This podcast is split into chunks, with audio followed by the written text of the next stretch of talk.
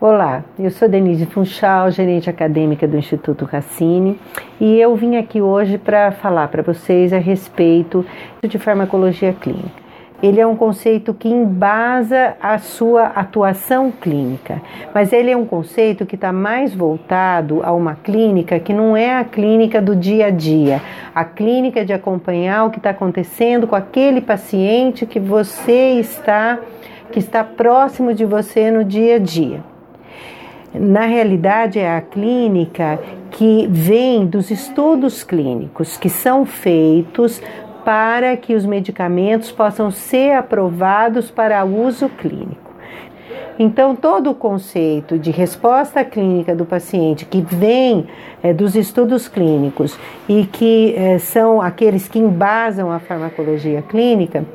eles são conceitos estatísticos. Então, são feitos com pacientes, mas são feitos em condições controladas. Então, a resposta daqueles pacientes, daquele grupo de pacientes que está sendo estudado, é que é publicada e, com base nesses resultados, é que se vê se o medicamento é ou não é eficaz para uma determinada condição de saúde, se ele é seguro para ser utilizado naquela população. Mas é, um medicamento eficaz não é, garantidamente vai ser efetivo para um paciente individualmente falando.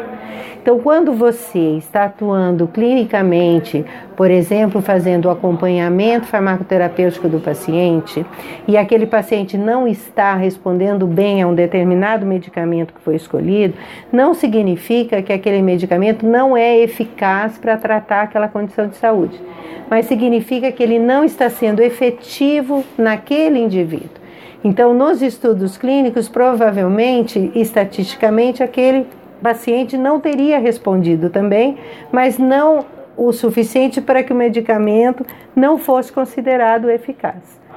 Então, você ter o conhecimento de farmacologia clínica é um conhecimento muito estratégico, porque é, quando o medicamento na clínica diária não dá certo para o paciente, o paciente não está respondendo, ele está tendo efeitos adversos impeditivos da continuidade do tratamento,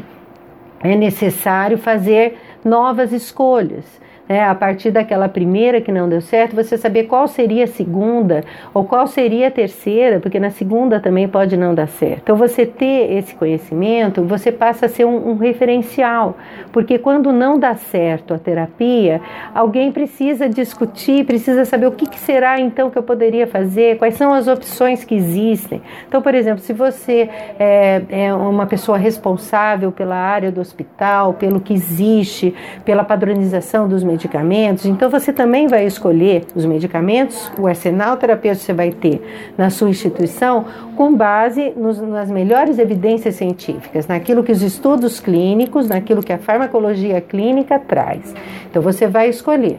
A partir daí, quando não dá certo um resultado, você pode ser a referência para aquele médico que está querendo dar continuidade ao tratamento em, em, relação a quais são as opções terapêuticas que eu teria, qual seria a segunda, qual seria a terceira escolha, certo? Então, farmacologia clínica é, não é um conceito para a clínica do dia a dia, mas é um conceito que ajuda o clínico do dia a dia a tomar melhores decisões diante dos problemas que as pessoas apresentam. Para você que tem a intenção de se tornar uma referência na área de farmacologia, eu aconselho que venha fazer o curso de pós-graduação em farmacologia e toxicologia clínica do Instituto Racine. Ele vai ser um diferencial para a sua atuação no seu local de trabalho.